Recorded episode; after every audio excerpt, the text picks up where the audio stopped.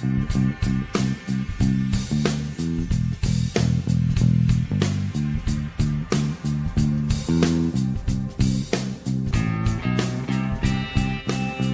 esse fundo musical by Mito, vamos junto aqui aprendendo o texto bíblico. Então quero lembrar que é esse o livro que nós estamos estudando aqui no novamente dentro da nossa live, esse momento de reflexão, estamos estudando John Stott, que é um daqueles autores que você pode estudar tudo que ele escreve, que está tudo muito bom. O jeito didático de John Stott fez um favor para a igreja cristã mundial. É, tudo que ele escreve é muito relevante, muito importante. O livro é esse, O que Cristo pensa da igreja, uma análise das cartas escritas por João às sete igrejas uh, do Apocalipse. Então vamos dar uma olhadinha no texto de hoje. Nós entramos em uma nova conversa.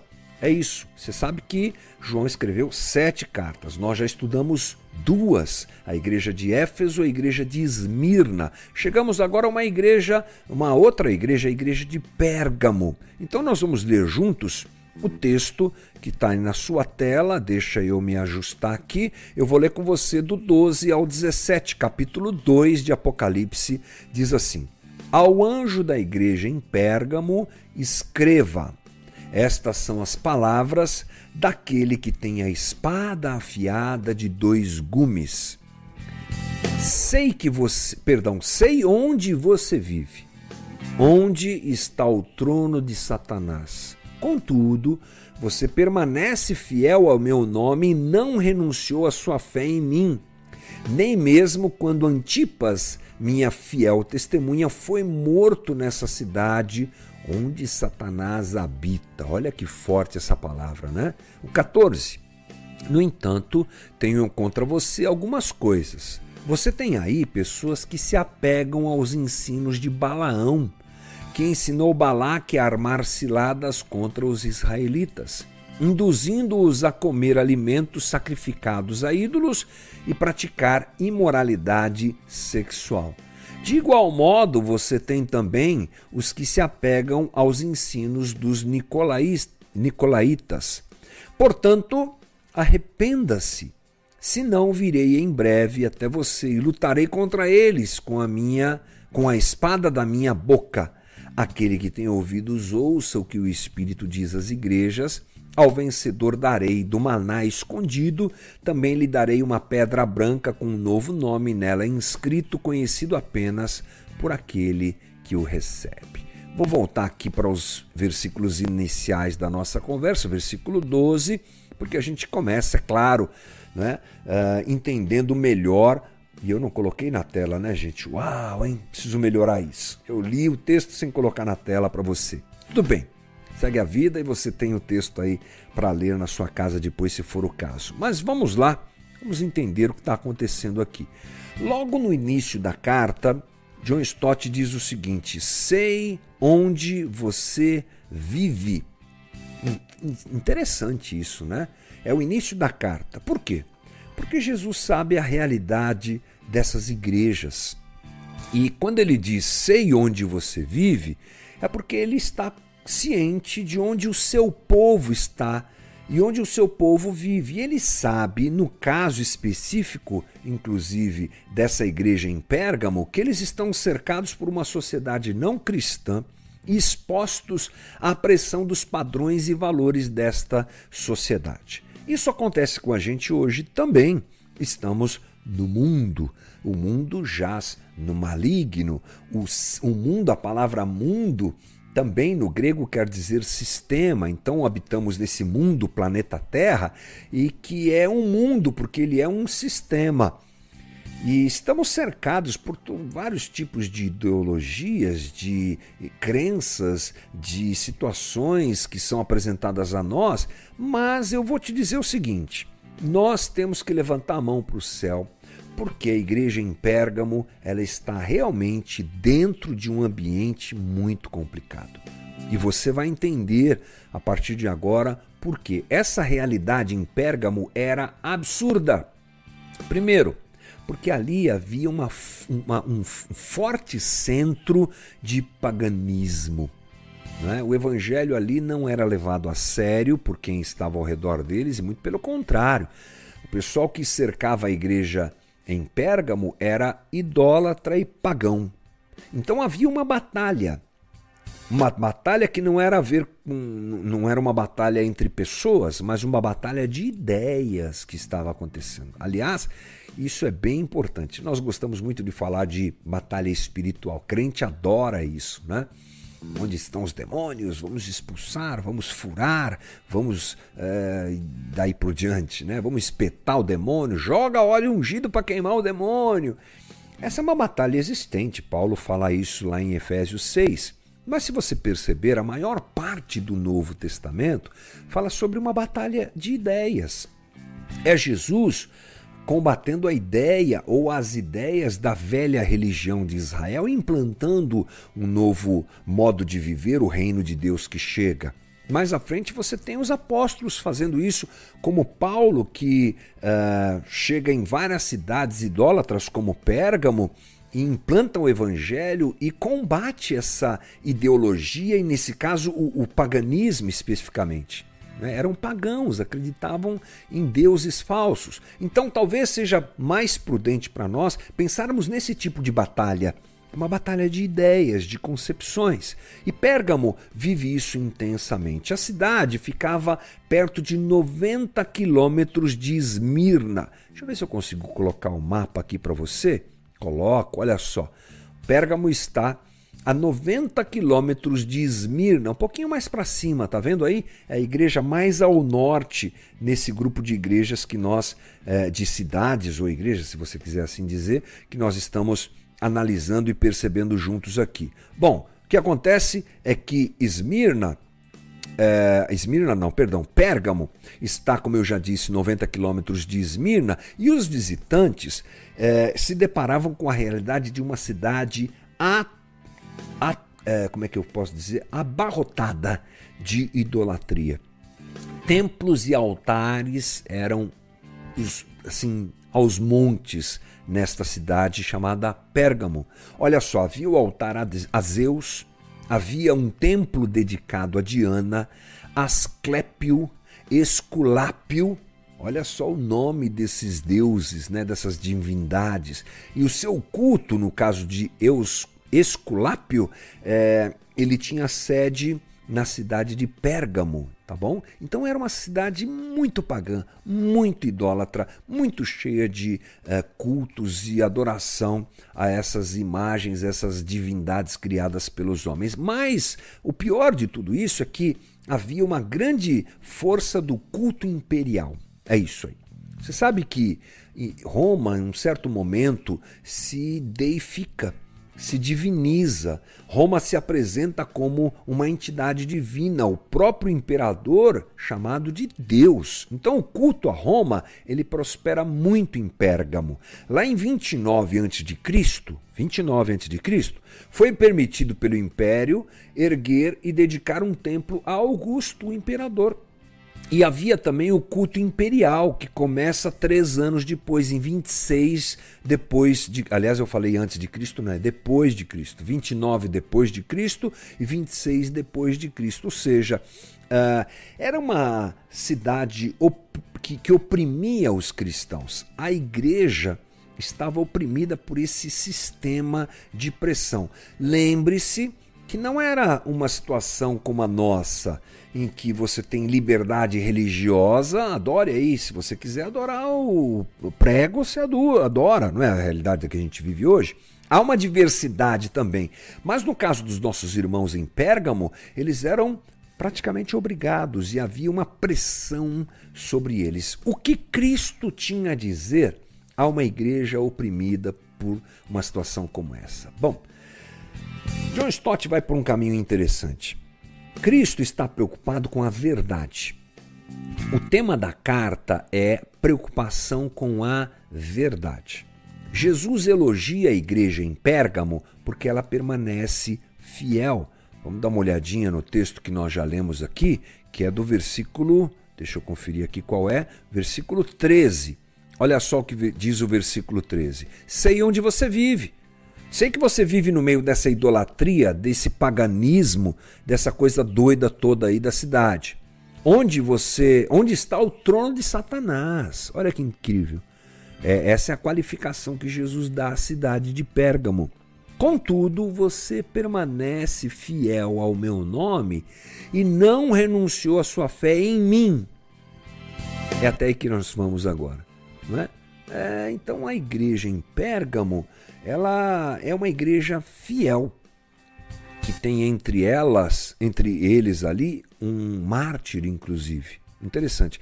Mas Jesus se queixa porque eles toleraram alguns falsos profetas. Olha que interessante. Primeiro elogia, depois ele cobra. No entanto, tenho contra você algumas coisas. Você tem aí pessoas que se apegam aos ensinos de Balaão, que ensinou Balaque a armar ciladas contra eh, os israelitas, induzindo-os a comer alimentos sacrificados a ídolos e a praticar imoralidade sexual. Então, eh, John Stott traz esse equilíbrio que acontece nas demais cartas também para a carta à igreja em Pérgamo, ou seja, eles eram fiéis no meio do, daquela pressão toda, mas eles toleraram falsos profetas. Então, é, primeiro John Stott ressalta que eles se apegaram ao nome de Jesus e eles sustentaram ao mesmo tempo falso culto. Olha que coisa interessante. Nós tivemos algo parecido nas igrejas que nós analisamos anteriormente, né? Há uma igreja que se apega ao nome de Jesus, mas ao mesmo tempo tem um movimento de falsidade é, do evangelho, um falso culto lá dentro. Isso é preocupante para aquele que é o Senhor da igreja. Jesus Cristo não quer que a sua igreja tenha flerte com falsos cultos, não é? mas que adore a Ele. E aí John Stott percebe ou descreve uma base muito forte para aquela igreja que é a verdade. Bom, vamos nos lembrar que ele falou já anteriormente que o amor é, uma, é a primeira marca de uma igreja autêntica e viva. E ele diz que a segunda marca é a verdade. Nós falamos sobre a igreja de Esmirna, uma igreja oprimida e sofrida, que demonstra seu amor no sofrimento. E a igreja de Pérgamo, Jesus está dizendo: vocês precisam se apegar à verdade, continuem se apegando à verdade. John Stott ressalta a necessidade de compreendermos o Evangelho na própria pessoa de Jesus. Você pode perceber que a frase usada tem a ver com isso. Uh, vou voltar aqui no versículo 13. Olha só, contudo você permanece fiel ao meu nome e não renunciou à sua fé em mim. Ou seja, uh, Jesus está dizendo a realidade do Evangelho, que é a própria pessoa dele. Jesus é o Evangelho. Tudo acontece nele. Tudo se condensa nele. Ele é a rocha sobre a qual é edificada a estrutura da teologia cristã. Quem é a rocha sobre quem nós construímos, sobre a qual nós construímos tudo que nós conversamos aqui, pensamos e vivemos. É Jesus. Então, é óbvio que a gente não vai compreender isso completamente. É um desafio, porque tem um, tem um quê de mistério em tudo isso, mas uh, por mais que nós compre não compreendamos isso completamente, vamos andando assim. É o que a gente faz, né? Eu espero. Jesus é o Senhor. Ele é meu redentor é uma convicção que deve me levar a um compromisso de entender e viver essa realidade. Se Jesus é o nosso Senhor e o nosso Salvador divino, nós devemos confiar nele e submeter a nossa vida à sua pessoa. Porque é o evangelho de Jesus Cristo. Não é uma ideologia, não é uma teologia, não é uma igreja, não é uma denominação o evangelho tem a ver com uma pessoa. O evangelho se resume a uma pessoa, Jesus Cristo, nosso Senhor, nosso Salvador. Então, John Stott exalta a fidelidade dos cristãos de, de Pérgamo à pessoa de Jesus. Ele lembra isso, porque Jesus está dizendo isso. Vocês continuaram fiéis ao que Paulo ensinou? Não. Vocês continuaram fiéis as coisas que vocês aprenderam aí. Não, vocês continuaram fiéis a mim, porque Ele é o próprio Evangelho. Permanecer fiel ao seu nome, que é o que João escreve, não é? amando de Jesus é apegar-se com firmeza à convicção de que Ele é Senhor e Ele é Salvador e nunca renunciar isso. Ou seja, aqueles cristãos em Pérgamo, mesmo no meio de toda aquela idolatria, sabiam: Jesus Cristo é meu Senhor. Não tinha a ver com, de novo, igreja, ideologia, usos e costumes. Tinha a ver com a figura do Cristo, que eu preciso conhecer pessoalmente, preciso conhecer como meu Senhor e Salvador. Isso é evangelho. Não basta uma concordância intelectual. Ah, entendi o evangelho, tal. Sim, a gente entende, mas muito mais do que isso. É preciso que haja uma entrega em confiança à pessoa de Cristo. Quando isso acontece, a gente suporta viver no mundo doido, como Pérgamo era e como o nosso, até certo ponto, também é. John Stott também acrescenta que nós não podemos considerar cristão uma pessoa que negue a essência de Jesus Cristo. É, quem é Jesus Cristo para você? Ah, é uma pessoa muito boa. Não, não, não, é muito mais do que isso. Ah, é uma pessoa que falou umas coisas muito bacanas, muito mais do que isso. Ah, é aquele que morreu na cruz, também, mas mais do que isso. Ele é aquele que é pleno Deus e pleno homem e que esteve entre nós como homem para nos trazer o seu reino e morreu por nós na cruz, ressuscitando ao terceiro dia. Credo apostólico caberia bem aqui nessa conversa, não é? Então, é, a sua obra salvífica e a própria pessoa de Jesus é alicerce da nossa fé. Negar que Jesus veio em carne, aqui eu estou relatando mesmo que John Stott escreve, é ficar ao lado do anticristo. Olha que forte, gente. Ele usa primeiro João para falar isso, segundo João para falar isso. Enquanto pregar qualquer evangelho diferente do evangelho da graça é merecer o anátema. Ele está se referindo a Paulo quando Paulo escreve aos Gálatas, nós já conversamos sobre isso. Bem, diante disso, há um elogio né, para essa igreja e uma cobrança para eles também. Mas nós percebemos aqui nesse primeiro momento esse elogio. Que bom que vocês ficaram firmes à minha pessoa. E o que eu gosto do John Stott é que ele traz esses é, vislumbres do texto que a gente às vezes não percebe passando os olhos por cima das escrituras ali.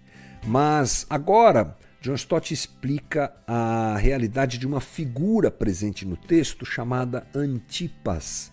Acho que vale a pena a gente ler um pouquinho sobre esse Antipas Deixa eu ver onde é que está aqui a, a situação de citação a respeito dele. Está aqui, né? No último, é, na última linha do versículo 13. Ele diz assim: Nem mesmo quando Antipas, minha fiel testemunha, foi morto nesta cidade onde Satanás habita. Quem é esse homem Antipas? Ele é um mártir, né, gente? Está escrito aí. É, mesmo duramente provada, porque estava num lugar chamado de cidade de Satanás, covil de Satanás, Pérgamo permanece firme e entre eles houve um mártir, que é esse homem chamado Antipas. Provavelmente aconteceu com Antipas aquilo que é, nós já até narramos aqui com outras figuras. É, provavelmente ele foi colocado na frente do procônsul da província procônsul romano, cuja residência talvez tenha sido em Pérgamo. E o procônsul, gente, ele era um líder civil, mas também um dos principais sacerdotes naquele culto a Roma, aquele culto imperial, tá? E o culto a Roma e ao imperador era um culto simples. Você pegava um pouco de incenso, uns grãos de incenso, jogava no fogo e dizia: César é o Senhor. Isso era adorar César, adorar Roma. Mas John Stott arrisca dizer, não, acho que com todo o fundamento que ele tem, ele pode dizer, ele diz que Antipas não podia negar a sua fé. Provavelmente foi esse o caminho que ele trilhou para ser martirizado. A, a Antipas não poderia dar a César o título que pertencia a Jesus Cristo. Ele foi testemunha fiel e selou o seu testemunho com o sangue, o seu próprio sangue. Então, é, John Stott ressalta a importância dessa figura que demonstra até que ponto a igreja em Pérgamo se comportou. Como é que eles se comportaram? Numa sociedade pagã, numa sociedade que pressionava eles a adorarem César, e que um deles morre por isso, morre por se negar a adorar César. Como é que essa igreja se comportou? Ela foi fiel. Foi uma igreja fiel. E fidelidade a Jesus tem a ver com aquilo que nós chamamos de santidade, não é? A igreja tem um chamado à santificação, uma mudança de comportamento, uma mudança de postura, uma identificação com o Evangelho de Jesus Cristo tão profunda que aquilo que me cerca já não tem mais importância. Eu quero é servir a Cristo com a minha vida. Então, agora, a partir desse relato, John Stott fala sobre verdade e santidade. Ele agrega a ideia da santidade, baseado inclusive, é claro, naquilo que Antipas fez. E ele diz o seguinte: a fé cristã está ligada à pessoa e à obra de Cristo e a uma vida de justiça. Essas duas coisas, a fé cristã, tem a ver com a obra de Jesus, com a sua pessoa e com uma vida de justiça. O cristianismo exalta Cristo e promove santidade, mudança de caráter, santificação. E ele diz uma grande verdade: em tudo, eh, ou melhor, em todo o Novo Testamento que você encontrará é santidade sendo exaltada. Seja santo. Jesus nos chama a santidade, os apóstolos nos chamam a santidade. E santidade, gente, tem a ver com a adoção da justiça de Deus na minha caminhada de vida. A adoção do jeito divino de pensar no meu dia a dia. Isso é santidade. Às vezes nós, nós temos uma ideia de santidade, às vezes bem equivocada. Aqui só um, é um parênteses meu uma ideia de santidade relativa à moralidade. Não é? Não faça isso, não faça aquilo. Ok, nós mudamos mesmo e tem coisas que nós não tocamos mais, não queremos mais. E tem outras que nós desprezávamos que nós adotamos. Sim, mas essa moralidade comportamental, ela deve ser fruto de um jeito de pensar diferente, a famosa metanoia. Eu mudo meu jeito de pensar, eu reavalio o que é importante e o que não é importante, para onde eu vou, o que eu decido, o que eu escolho, tem a ver com o Evangelho de Jesus Cristo. E a santidade brota disso. Eu sou transformado na minha forma de avaliar a vida e santidade brota disso. E não esqueça, diz John Stott, de forma veemente: santidade faz parte dos assuntos centrais do Evangelho. Doutrina, costumes fazem parte da periferia. Legal isso, né? eu gostei. E a própria carta de 1 João, esse que escreveu o Apocalipse, aborda o tema santidade. Paulo também exorta os cristãos em Corinto sobre santidade. Por que, que John Stott está falando isso? Porque ele está mostrando para nós hoje o comportamento da igreja em Pérgamo, que mudou o seu jeito de pensar e compreendeu o quanto era importante manter a verdade e ser fiel à verdade, mesmo no meio da loucura. Irmão, eu fecho o nosso novamente de hoje te lembrando que assim é com a gente também. Diferente dos irmãos em Pérgamo, a gente também vive pressionado. A gente também vive seduzido, a gente também tem uma luta de ideias, como já falei aqui hoje. Mas o nosso chamado é a santidade, a permanecermos na verdade, a dizermos não para aquilo que é tão comum nesses dias, para dizermos não quando a gente tem que oferecer ou é forçado a oferecer uma adoração a entidades. A gente faz isso, né? Quando a gente acessa uma pornografia que não devia, estamos lá colocando um, um incenso para esse para essa entidade, quando a gente aceita a corrupção, quando a gente mente, seja lá por qual motivo for, quando a gente é, pre, é preconceituoso, quando a gente despreza o pobre, quando a gente foge do pensamento, do jeito de viver que Jesus Cristo nos dá, a gente está adorando esse jeito de viver desse mundo doido em que estamos. Chamado à santidade é esse que Jesus nos chama. Que ele nos ajude, né? Grande desafio para todos nós, mas Deus é bom. Bora lá, como os nossos irmãos em Pérgamo, mantermos a nossa vida diante de Jesus. Esse foi o nosso novamente de hoje e bora lá!